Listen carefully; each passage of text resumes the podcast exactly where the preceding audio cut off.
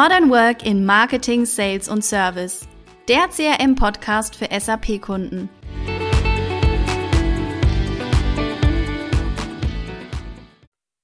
Herzlich willkommen zu einer neuen Podcast-Episode. Schön, dass ihr heute wieder dabei seid. Wir sprechen heute über ein Thema, das den Vertrieb in vielen Unternehmen beschäftigt, und zwar das Thema Vertriebsreporting. Vor allem, warum das so wichtig ist, was eigentlich die Herausforderungen sind und wie auch du dein Vertriebsreporting erfolgreich umsetzen kannst. Wir sind heute sogar zu dritt, das hatten wir noch nie bisher. Deshalb freue ich mich ganz, ganz besonders, heute unseren Gast vorzustellen, nämlich Niklas Kohlenberg von unserem Partner Theobald Software. Hallo Niklas. Hallo ihr zwei und äh, vielen Dank auch für die Einladung. Ich freue mich sehr, heute bei, dabei sein zu dürfen. Sehr schön. Magst du dich einmal ganz kurz vorstellen für unsere Zuhörer und Zuhörerinnen? Ja, klar. Ich bin Sales- und Partnermanager hier bei ähm, Theobald Software, also genau euer Zielpublikum so gesehen von dem Podcast. Theobald Software ist 2004 gestartet als ein, ja, und heute ein international führendes Unternehmen für das ganze Thema SAP-Datenintegration. Unsere Stärke ist dabei einfach so Massendaten aus SAP mhm.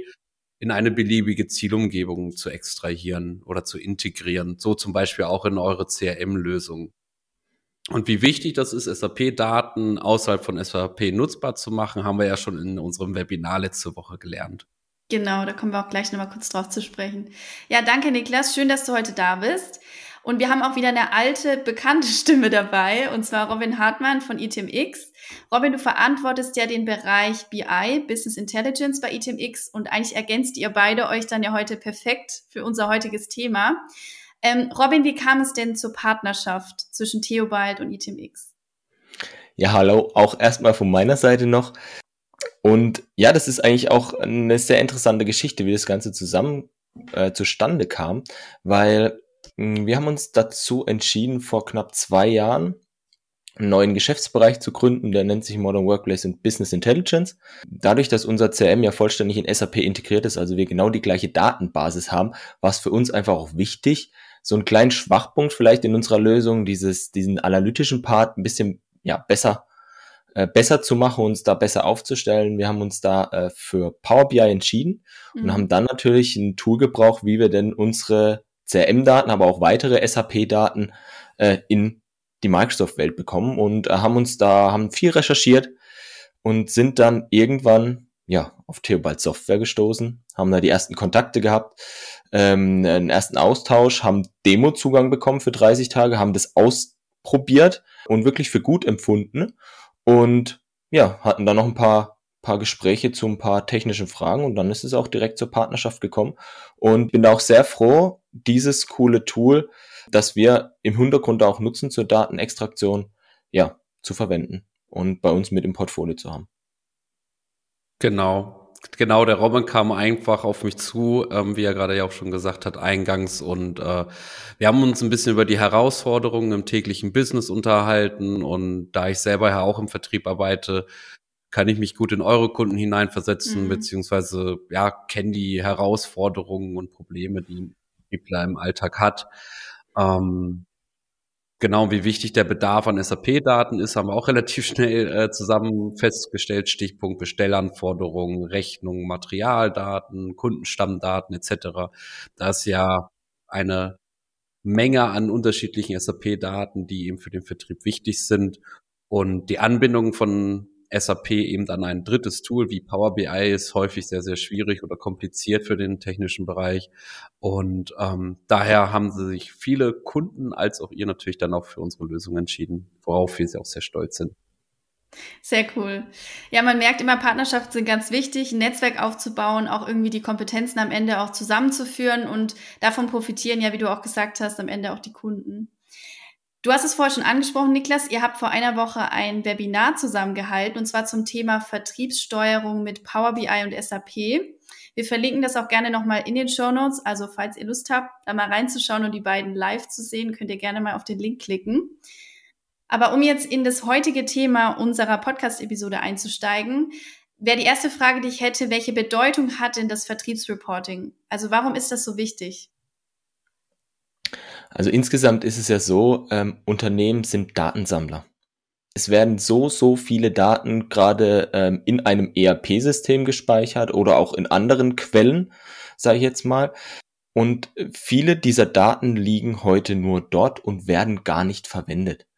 Also es gibt einfach, gerade in Diskussionen mit, mit Interessenten, mit Kunden oder sowas, gibt es ganz viele Unternehmen, die wissen erstens gar nicht, dass sie vielleicht diese Daten haben oder mhm. nutzen sie auch einfach gar nicht. Auf der anderen Seite gibt es aber auch Unternehmen, ähm, die ja Daten und da kommt dann auch wieder das Thema zum Vertriebsreporting, vielleicht schon viel zu viele Daten auswerten, zu visualisieren und ja, gar keine Übersicht mehr haben. Und eigentlich das Wichtige gerade, äh, weil wir von einem erfolgreichen Vertriebsreporting heute sprechen wollen, ist eigentlich so ein bisschen einen sinnvollen Weg, so einen Mittelweg zu finden. Von, okay, ich habe zu viele Visualisierungen, ich habe zu wenig Visualisierung oder gar keine Visualisierung oder insgesamt auch Kennzahlen. Und deshalb ist es eigentlich immer das Gusto, was wir sagen, lasst uns mit wenig anfangen, weil wenig ist ähm, immer mehr. Und wichtig ist halt auch im, beim erfolgsreichen Vertriebssupporting, man muss immer seine Zielgruppe auch irgendwo im Auge behalten, weil ein Vertriebsleiter hat andere Anforderungen wie jetzt ein Vertriebsmitarbeiter im Außendienst oder im Innendienst. Ähm, und deshalb ist es da einfach wichtig, sich auch zu Beginn über ja gewisse gewisse Anforderungen auch zu unterhalten. Mhm. Und ja, und dann am Ende hilft eigentlich zu einem erfolgreichen Vertriebscontrolling, wenn man seine Daten hat, wenn man weiß, was für Daten man vielleicht auch im Unternehmen hat, dann aber auch dahin geht, okay, was brauche ich denn, um mein Daily Business vielleicht immer ein bisschen, bisschen besser zu machen und ja, am Ende Transparenz und Übersicht zu schaffen, um vielleicht auch bessere Entscheidungen treffen zu können. Ergänzend dazu ist es, also das, was Robin gesagt hat, ist natürlich klar, alles sehr, sehr wichtig und richtig. Ergänzend dazu, für mich als Vertriebsmitarbeiter ist da klar auch wichtig, auf Fragen schnell die richtige Antwort zu finden und darauf basierend mhm. natürlich auch Entscheidungen treffen zu können. Das, was Robin auch gerade gesagt hat, äh, es ist wichtig, gute Entscheidungen zu treffen. Dafür brauche ich dann vielleicht auch eine Wettbewerbsanalyse, eine Lieferantenanalyse, was auch immer. Ähm, da müssen sehr, sehr viele unterschiedliche Daten miteinander verglichen werden. Aber am, wichtig, am Ende ist es eben wichtig, dass jeder Vertriebsrolle, ob es eine Führungskraft ist oder eben der Vertriebsmitarbeiter im Außendienst, ein aussageskräftiges Reporting hat, um eben meine Vertriebsarbeit erfolgreich abzuschließen und auch meine Jahresziele zu erreichen. Auf jeden Fall. Wie ist das denn? Vor welchen Herausforderungen steht denn der Vertrieb beim Reporting aktuell? Was könnt ihr da aus eurer Erfahrung berichten? Im ersten Schritt muss ich mir natürlich als äh, die Frage stellen, welche Daten benötige ich? Je nachdem eben, in welche Vertriebsrolle man einnimmt. Jetzt der Vertriebsmitarbeiter im Außendienst zum Beispiel mhm. braucht seine Kundendaten, die Rechnungsdaten der Kunden, die Stammdaten, die Bestelleinforderungen etc. Ähm, da sind ganz, ganz viele Daten, die dort zusammenspielen. Und dann muss ich natürlich auch die Frage beantworten können, wo liegen diese Daten, die ich eben für meine Entscheidung brauche. Manche sind irgendwo lokal auf dem Rechner, manche äh, irgendwo im Data Warehouse, andere wiederum sind im CRM oder halt auch im SAP. Und ähm, dann muss ich eben diese ganzen unterschiedlichen Datentöpfe zusammenführen und eben dann auch mit den ganzen SAP-Datenquellen zusammenführen, um eine ja, ganzheitliche Datenbasis zu schaffen. Ja, ich unterstütze das äh, oder unterschreibe das definitiv, was, was der Niklas gesagt hat. Entscheidung und Inf Informationsbasis ist eigentlich das Wichtigste. Ich glaube, dass aber auch eine Herausforderung im Vertrieb das ist, dass äh, gerade beim Thema Reporting vielleicht auch unterschiedliche Rollen zusammentreffen, weil nicht jeder Vertriebsleiter oder Vertriebsmitarbeiter ist auch derjenige, der wirklich weiß, was für Daten liegen denn bei mir und ist vielleicht so technisch visiert, dass der vielleicht auch ein gutes Datenmodell oder ähnliches aufbauen kann. Und ich glaube, dass da halt auch unterschiedliche Rollen gibt, entweder in der Abteilung Vertrieb, dass es da vielleicht auch so eine Art ja, Business Analyst gibt, oder mhm. es gibt jemanden im Controlling oder in der IT, der sich um diese Themen kümmert. Ich glaube, dass das gerade im Vertrieb wichtig ist, dass man auch Person, dass es auch Personen gibt im Unternehmen oder vielleicht auch über einen Dienstleister, der die Prozesse des Unternehmens kennt, der die äh, Anforderungen des Unternehmens kennt, der ähm, dann aber auch die technische Basis oder diese Datenmodellierung, die ETL-Prozesse, all das ähm, auch entsprechend kennt und weiß und da auch den, den Leuten weiterhelfen kann, weil Vertriebsmitarbeiter, dem ist normalerweise egal, kommen die Informationen jetzt aus dem SAP-System, kommen die aus irgendeinem anderen System. Mhm. Dem ist mhm. eigentlich wichtig, dass er seine Auswertung hat. Und ich glaube, diese Aufgabe dann auch jemanden so mitzugeben, hey, du musst noch zusätzlich dich um die Datenbeschaffung kümmern, ist, glaube ich, einfach auch zu viel verlangt. Da ist dann besser wirklich das Ganze zu trennen. Und ich spreche da jetzt im, im Folgenden vielleicht auch von dem BI-Team. Das kann intern sein, das kann extern sein, das kann in der Vertriebsabteilung sein oder wie auch immer. Aber da gibt's einfach normalerweise ja auch Experten, die das tagtäglich machen und da einfach ein bisschen, bisschen besser weiterhelfen können. Genau. Und da ist es halt auch wichtig, normalerweise, anhand von den Anforderungen, die man dann bekommt, gibt es vielleicht auch Töpfe. Niklas hat jetzt gerade viel über SAP gesprochen, aber gibt es auch Töpfe neben dem SAP? Und da ist mhm. natürlich auch wichtig, okay, äh, gibt es spezielle Anforderungen, diese auch einmal aufzunehmen und, und solche Themen. Und dann auch zu sagen, okay, ähm, den klassischen ETL-Prozess, ich habe das vorhin schon mal angesprochen, Extract, Transform, Load, ist jetzt eher ein bisschen BI-technisch, aber ich lade einmal meine Daten, ich modelliere die normalerweise nochmal, weil so wie die Rohdaten heute in den Systemen liegen, kann ein BI-Tool normalerweise schon auch Visualisierung machen, aber es geht halt viel schneller und man kriegt halt auch ganz andere Kennzahlen raus, wenn man es modelliert. Und deshalb ist es einfach entsprechend wichtig und natürlich kommt dann das Thema, wie kriege ich das Ganze dann auch hin, visuell bestmöglich rüberzubringen. So ein BI-Team hat dann am Ende eigentlich die Aufgabe, wie gesagt, ja, die definierten Kennzahlen auch richtig darzustellen. Und da gibt's dann auch unterschiedliche Visualisierungsmöglichkeiten, wo je nach Kennzahl oder Auswertung oder Bericht auch entsprechend dann äh, abhängig da gewählt wird, damit auch die richtige Aussagekraft auch rüberkommt. Mhm.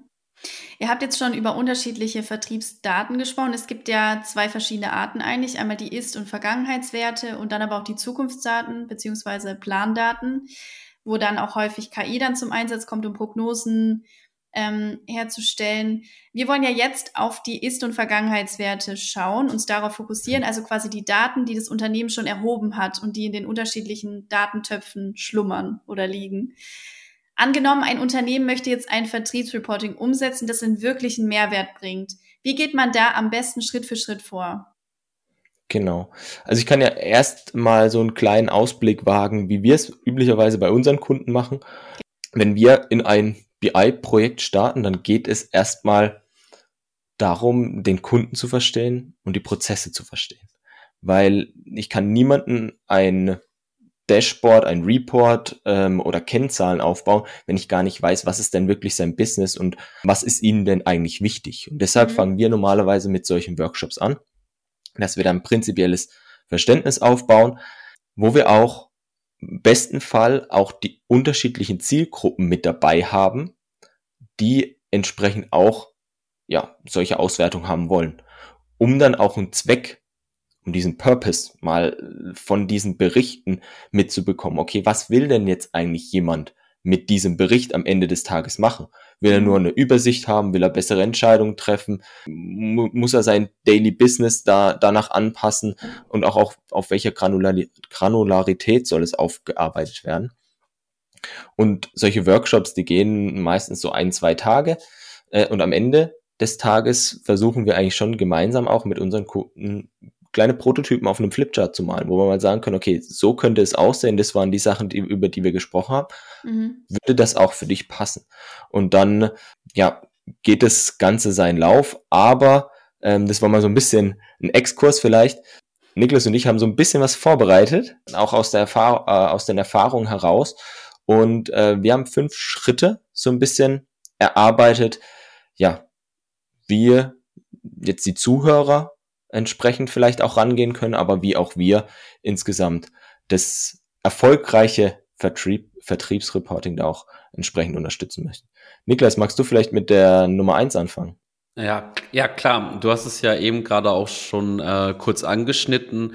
Im ersten Schritt muss ich natürlich definieren, was der Zweck meines Reportings ist. Also was ist, was ist, ähm, was möchte ich damit erreichen? Dafür muss ich eben die aktuelle Ist-Situation analysieren. Für wen soll die ähm, das Reporting sein und ähm, muss natürlich auch eine Stakeholder-Analyse durchführen. Also für wen und, und, und eventuell woher kommen die Daten? ähm, die ich dort visualisieren und analysieren möchte? Sind das abteilungsübergreifende Daten, zum Beispiel auch aus Marketing, Logistik, Einkauf, After Sales, was auch immer? Da hängt ja immer noch sehr viel davor und danach bei einem Vertriebsmitarbeiter.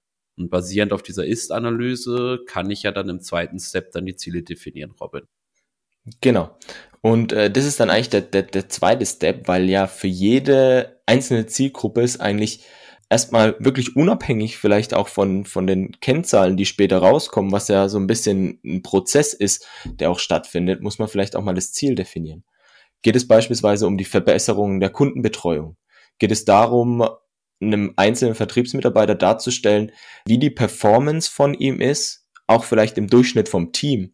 Geht es darum, Vertriebsleiter irgendwie einfach und transparent eine aktuelle Ist-Situation darzustellen oder geht es auch darum, den Forecast entsprechend mit einzubeziehen. Das sind ja ganz äh, grundlegende Ziele, die am Anfang mal definiert werden müssen, damit man auch weiß, okay, in welche Richtung geht's eigentlich. Weil davon abhängig sind dann später auch meine Berichte, meine Kennzahlen, all das, was damit kommt.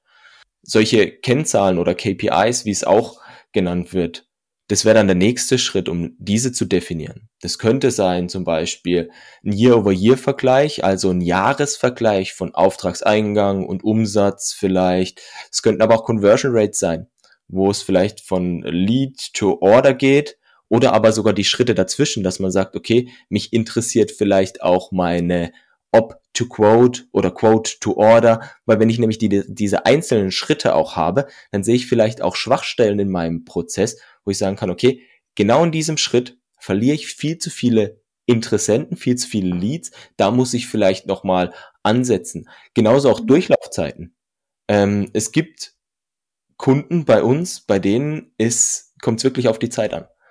Ähm, die müssen eigentlich innerhalb von weniger Stunden reaktionsfähig sein, weil sie sonst den Deal verlieren. Natürlich gibt's auch Business, das läuft über ein bis zwei Jahre, wenn wir von großen Maschinenbauern zum Beispiel sprechen, wo es einfach viele Planungsthemen gibt und ähnliches. Aber auch da, solche Durchlaufzeiten geben auch immer eine sehr gute Indikation, hey, wo habe ich denn vielleicht Schwachstellen? Genauso auch meine Pipeline des laufenden Geschäftsjahres, der Customer Lifetime Value, der dabei hilft, wie viel Potenzial habe ich denn vielleicht bei meinem Kunden schon abgeschöpft oder wie viel Potenzial besteht auch noch bis hin dann zu Umsatz, Gewinn, Deckungsbeitrag, Kostenrechnung oder was es da auch noch sonst gibt. Also da gibt's gibt's gibt sehr viel unterschiedliches, sehr sehr viel Möglichkeiten, Kennzahlen auch zu definieren und da ist dem Ganzen, sage ich jetzt mal, irgendwo keine Grenzen gesetzt. Da ist halt auch wieder wichtig, dass genau diese definierten Kennzahlen mit zwischen Fachbereich und diesem BI-Team entsprechend ähm, abgestimmt werden und normalerweise kann das BI-Team dann auch ableiten, okay, welche Daten sind denn dann entsprechend auch notwendig und vielleicht dann auch sagen, okay, woher kommen sie denn dann auch? Genau, und das ist ja dann eigentlich schon auch die Übergang zu einem dritten Schritt. Nämlich, wenn ich weiß, woher die Daten kommen, muss, muss ich mir natürlich auch äh, die Frage stellen, sind diese Daten auch alle valide? Also sprich, ich muss die Datenqualität überprüfen. Sind die Quellen, die ich gerade zusammenführe, auch aussagekräftig genug? Oder gibt es dort zum Beispiel Potenzial für Fehler? Also sprich, wenn, wenn ich einfach Übertragungsfehler zum Beispiel von gewissen Daten habe, mache, wie auch immer. Deswegen muss man da auch den allseits, allseits beliebten Plausibilitätscheck durchführen, äh, damit ich auch einfach weiß, ob die Daten, die ich dort verarbeite, auch wirklich äh, valide sind, aussagekräftig. Und wenn nicht, muss ich halt den Prozess irgendwie überprüfen, sicher gehen, dass diese Daten eben valide sind. Hm, denn Entscheidungen auf Basis fehlerhafter Daten sind natürlich schlechte Entscheidungen oder gar keine Entscheidungen oder wirklich Entscheidungen, die zu wirklich mehr Schaden führen als zu einem mhm. positiven Ereignis. Deswegen muss man da auch einfach äh, alles überprüfen, ob die Qualität stimmt und natürlich dann ähm, die Daten aus den ganzen verschiedenen Quellen zusammenführen.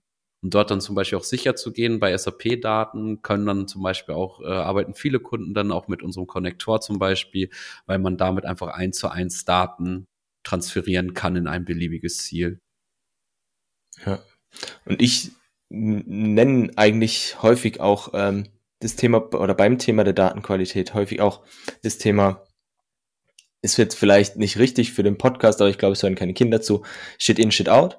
Also wenn wir entsprechend nur schlechte Qualität in das System bringen, dann kriegen wir natürlich auch keine guten Auswertungen aus, wie der Niklas gesagt hat. Genau. Und deshalb ist dieses Datenqualitätsthema eigentlich ein sehr unbeliebtes Thema bei unseren Kunden, aber extrem wichtig für die Auswertung. Was wir häufig dann auch mal gemacht haben, ist, dass wir zum Beispiel diese Datenqualität vom Kunden genutzt haben und äh, Visualisierung aufgebaut haben, aber da, wo es vielleicht Fehler in der Datenqualität gab, dann entweder nicht bekannt oder nicht gepflegt oder irgendwas hinterlegt hatten, dass wir mit auch mal mhm. selber transparent sehen, boah, hey, da müssen wir echt noch was tun. Das ist auch ein Prozess, der vielleicht nicht gleich zu Beginn des BI-Projekts dann vollständig ähm, gelöst ist, sondern das ist ein kontinuierlicher Prozess, der einfach auch während dem erfolgreichen Vertriebsreporting, wenn man das auch immer weiterentwickelt, auch natürlich sich mit weiterentwickeln kann. Genau. Ähm, und dann kommen wir auch schon zum Schritt vier. Und zwar geht es ja dann darum, so ein bisschen die Daten zu visualisieren, zum Sprechen zu bekommen. Ähm, mit Visualisierung meine ich jetzt nicht nur, ähm, wir haben jetzt Kreisdiagramme oder wir haben Balkencharts, sondern es kann auch eine einfache Tabelle sein oder einfache Werte. Es geht mhm. einfach darum, das visuell fürs Auf Auge zu machen und auch gut aufnehmbar. Weil Rohdaten, wenn ich mir jetzt ein Beispiel eine SAP-Tabelle angucke, dann bin ich erstmal komplett überfordert. Weil technische Daten äh, sind meistens die technischen Bezeichnungen, die ich drin habe, mhm. viel zu viele Daten. Und ähm, beim Thema der Datenvisualisierung, dann habe ich die ja schon mal aggregiert, zusammengefasst, mir Kennzahlen entsprechend überlegt, Measures, äh, wo einfach schon mal aussagekräftig sind. Wichtig dabei ist aber, sinnvolle Visualisierungstypen zu nutzen. Ähm, weil nicht jede Visualisierung immer für jeden Zweck sinnvoll ist. Häufig, das was ich oft antreffe, ist, Kunden von uns machen auch noch Auswertungen in Excel. Gerade Vertriebsreporting ziehen sich aus verschiedenen Quellen, führen die Daten zusammen und dann kommt oft ein Kuchenstück raus. Und wenn man so ein bisschen aus einem neun, äh, nicht ein Kuchenstück, sondern ein Kuchendiagramm und dann ist, das war irgendwie so ein Trend, glaube ich, in, in, in 90er oder 2000er, dann entsprechend dieses Kuchendiagramm auch noch am besten in 3D zu stellen. Und dann, wenn jeder, der das schon mal gesehen hat, dann fällt es aber einem extrem schwer, wenn wir nur drei Hälften haben, wirklich zu sagen, welches ist jetzt denn eigentlich die größere? Weil durch diese 3D-Stellung dann auch noch diese, ja, ist ganz schwer für das Auge ist zu erkennen, okay, welches ist denn jetzt der größere Teil? Klar kann man noch dazu schreiben, wie viel Prozent, oder ähnliches, dann ist schon mal ein bisschen einfacher, aber Kuchendiagramme und Kreisdiagramme sind so im BI-Business so ein bisschen belächelt, sage ich jetzt mal. Das macht teilweise Sinn, aber häufig ist es einfach schwer, genau zu erkennen, wo ist denn jetzt hier die richtige Aufteilung. Genauso ein anderes Beispiel ist für mich Kartendarstellung, ähm, so Maps in Dashboards. Ich finde es irgendwo immer schön, weil es einfach visuell fürs Auge echt echt gut wirkt. Aber man muss sich schon überlegen, ähm, was will man denn damit eigentlich aussagen? Wenn man jetzt eine Heatmap hat beispielsweise und sehen will, wo sind denn meine Ballungsräume, dann macht sowas Sinn. Wenn es aber darum geht, beispielsweise auch darzustellen, wie viel Umsatz, Auftragseingang, habe ich je Kontinent, vielleicht auch je Land, äh, dann ist es schon mal schwer in so einer Map weil es ganz viele Faktoren sind. Und da ist dann vielleicht mhm. eine Matrix oder eine Tabelle dann schon wieder viel visueller und viel schneller ergreifbar. Und so ist halt wichtig, sage ich jetzt mal, dann wirklich Visualisierungstypen zu wählen für verschiedene Kennzahlen, für verschiedene Auswertungen, wo man so schnell wie möglich die Informationen erhält, die man auch benötigt. Und natürlich sind auch Farben ein ganz wichtiges Element, weil Farben können Wiedererkennungswerte schaffen entweder ich habe beispielsweise immer ein Produkt, das gleich gehighlightet wird, oder eine Vertriebsregion, die sich auf einer Seite immer in der gleichen Farbe darstellt. Dann sehe ich in den unterschiedlichen Visualisierungen sofort, ah, die Daten gehören zusammen und habe somit den perfekten Überblick. Es gibt aber auch bei dem Thema Farben auch unterschiedliche Ansätze, wie zum Beispiel auch von Hichert, äh, wo es eigentlich darum geht, die Visualisierungen sind sehr stark in weiß, schwarz, grau gehalten und nur Abweichungen werden in grün oder rot dargestellt, um direkt ins Auge zu springen und direkt identifizierbar zu machen. Oh, da haben wir eine schlechte Performance gehabt oder das ist super gut gelaufen. Und das ist schon auch immer Projektarbeit, je nachdem, wie der Kunde das haben will. Und sage ich jetzt mal auch Geschmackssache, ob jemand sein eigenes CI, seine eigenen Farben dabei haben will oder, oder auch nicht. Genau. Und dann sind wir auch schon bei Punkt 5. Wenn wir die ganzen Sachen schön visualisiert haben, dann geht es natürlich dann auch darum, die Erkenntnisse zu nutzen. Weil all das, was wir gemacht haben, ist ja, um Erkenntnisse zu erlangen. Also das ganze erfolgreiche Vertriebsreporting basiert auf unseren Daten, die wir aggregieren und zu Erkenntnissen bringen und dann in Zukunft eine Entscheidungsgrundlage sein sollen. Also das heißt, eigentlich ist, ist, der, ist der Ablauf, wir haben unsere Daten, wir schaffen Erkenntnisse und dann braucht man natürlich auch gewisse Personen. Es gibt, Elena, du hast vorhin angesprochen, auch KI-Lösungen, die vielleicht schon gewisse Vorschläge auch machen können. Mhm. Aber im normalen BI geht es dann darum zu sagen, okay, dieser Wert ist jetzt abgewichen. Was müssen wir tun? Muss jetzt eine Entscheidung getroffen werden. Pumpen wir mehr beispielsweise vorne in unsere Pipeline, um hinten äh, mehr Aufträge zu erlangen? Oder optimieren wir die einzelnen Prozessschritte, um eine bessere Conversion Rate über unseren gesamten Funnel zu haben? Das sind dann einfach wichtige Punkte, wo man Entscheidungen treffen muss, wo jeder Vertriebsmitarbeiter, wenn es ein Dashboard für ihn selber ist, vielleicht dann auch erkennen kann, okay, ich habe jetzt meine ABC-Kunden, die A-Kunden habe ich noch nicht so häufig besucht, vielleicht mhm. muss ich die häufiger besuchen, weil ich mache mit denen mehr Umsatz, wie jetzt zu meinen C-Kunden. Und äh, da gibt's einfach ganz unterschiedliche Ansätze und das ist eigentlich dann das grundlegende Wichtige, diese Erkenntnisse wirklich zu nutzen. Niklas, du wirst ja wahrscheinlich auch ein paar Beispiele haben. Ja, auf ähm, jeden wie Fall. das auch dir weiterhilft.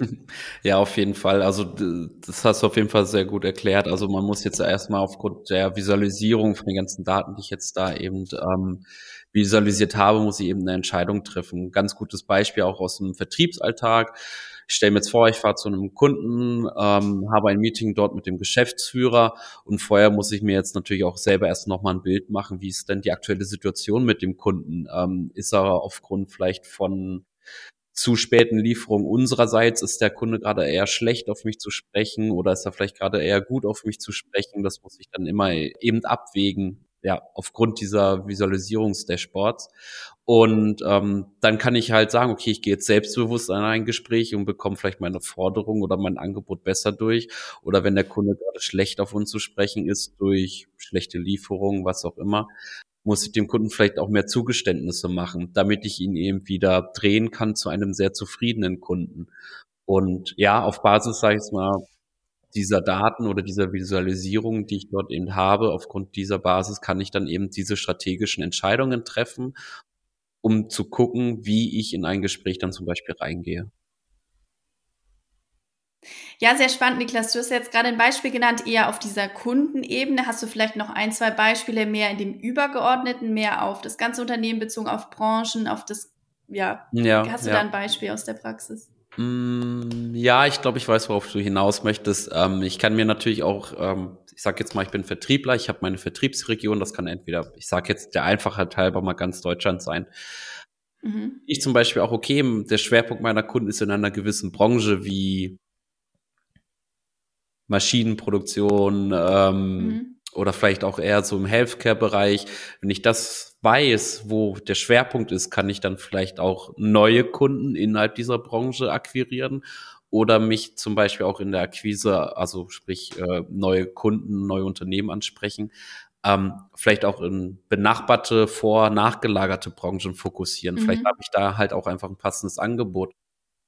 Sprich, je nach Lösung, je nachdem, was ich ja natürlich anbiete als Lieferant, kann ich mir die Frage stellen oder dann die Frage stellen, kann ich weiter expandieren in neue Branchen, in andere Bereiche vielleicht?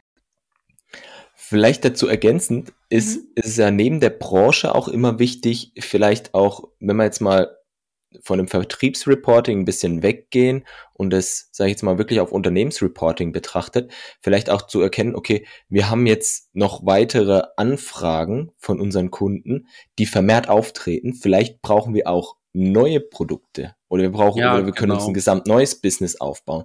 Also sehr guter ergänzender Punkt von dir, Robin. Also so ein Vertriebsdashboard muss nicht immer nur heißen, okay, wie betreue ich meine Kunden, sondern kann natürlich auch darauf Hinweise geben, wie ich mich als Unternehmen weiterentwickeln kann, mein Portfolio erweitern, mich breiter aufstellen kann, etc. Ähm, da gibt's also wirklich viele Möglichkeiten. Sehr cool. Ihr habt jetzt echt viele Punkte genannt. Ich fasse nochmal ganz kurz die fünf Schritte zusammen, die ihr hier den Hörerinnen und Hörern an die Hand ge gegeben habt. Ähm, also Schritt eins war erstmal Zweck und Analyse. Dann im zweiten Schritt äh, die Ziele definieren, die KPIs definieren. Im dritten Schritt die Datenqualität überprüfen. Ähm, dann die Datenvisualisierung und am Ende auch dann die Erkenntnisse zu nutzen. Ich finde, es gibt eigentlich einen extrem guten Überblick und zeigt einfach, wie man Schritt für Schritt jetzt vorgehen kann, wenn man sich mit dem Thema gerade befasst. Vielleicht gibt es ja auch den ein oder anderen Hörer oder die Hörerin, die aktuell mit dem Thema ähm, Vertriebsreporting beschäftigt ist und falls ihr da die beiden Herren ins Boot holen wollt oder ein unverbindliches Gespräch mit den beiden führen wollt, dann wendet euch einfach gerne direkt an Niklas und Robin. Wir verlinken auch nochmal die Kontaktdaten dann in den Show Notes. Und ich würde sagen, wir sind schon langsam am Ende der Episode angekommen. Niklas, wir geben ja das letzte Wort äh, in unserem Podcast immer gerne an unseren Gast. Was ist denn heute dein Fazit der heutigen Episode? Also erst einmal danke fürs Schlusswort. Ähm, also ich denke, das ist definitiv deutlich geworden, wie wichtig eine transparente und einheitliche Datenbasis für den Vertriebserfolg ist. Also nicht nur für mhm. den Vertrieb, sondern auch für andere Abteilungen eines Unternehmens wie ja HR, Personalbereich, Controlling. Auch die können eben von einem vernünftigen Dashboard ähm, profitieren. Daten sind einfach das neue Gold in den Unternehmen. Es ist einfach so, und mhm. jedes Unternehmen muss eine Datenstrategie entwickeln. Und das am besten allumfassend, also auf alle Abteilungen hinweg ähm, und nicht immer nur, sag ich mal, in den Silos reindenken, sondern wirklich komplettes Denken. Und ähm, ja, so können dann eben strategische Entscheidungen zeitnah getroffen werden. Man muss nicht lange überlegen. Und wenn ich einfach ein Dashboard habe mit allen Daten übersichtlich zu jeder Zeit verfügbar, kann ich diese strategischen Entscheidungen auch einfach treffen. Perfekt, das war doch das perfekte Schlusswort für die heutige Episode. Damit sage ich vielen Dank, Niklas, dass du heute da warst. Vielen Dank, Robin. Danke für eure Insights zu diesem Thema. Es war wirklich sehr, sehr spannend. Und ich würde sagen, wir freuen uns aufs nächste Mal. Bis dahin. Tschüss. Danke, macht's gut. Dankeschön, ciao.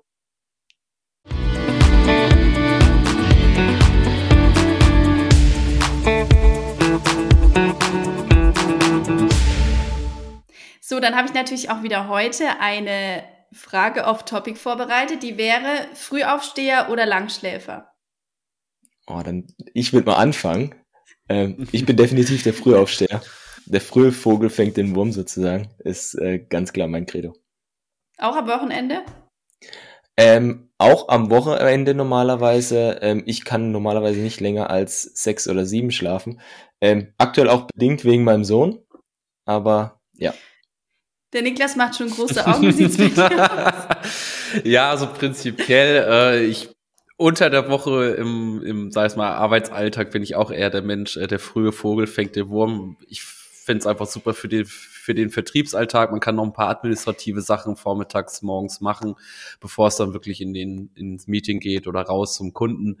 Ähm, deswegen, da bin ich ja früh aufsteher, aber am Wochenende wird dann der Schlaf nachgeholt. Also da vor neun Uhr, halb zehn werde ich mein Bett nicht verlassen am Samstag.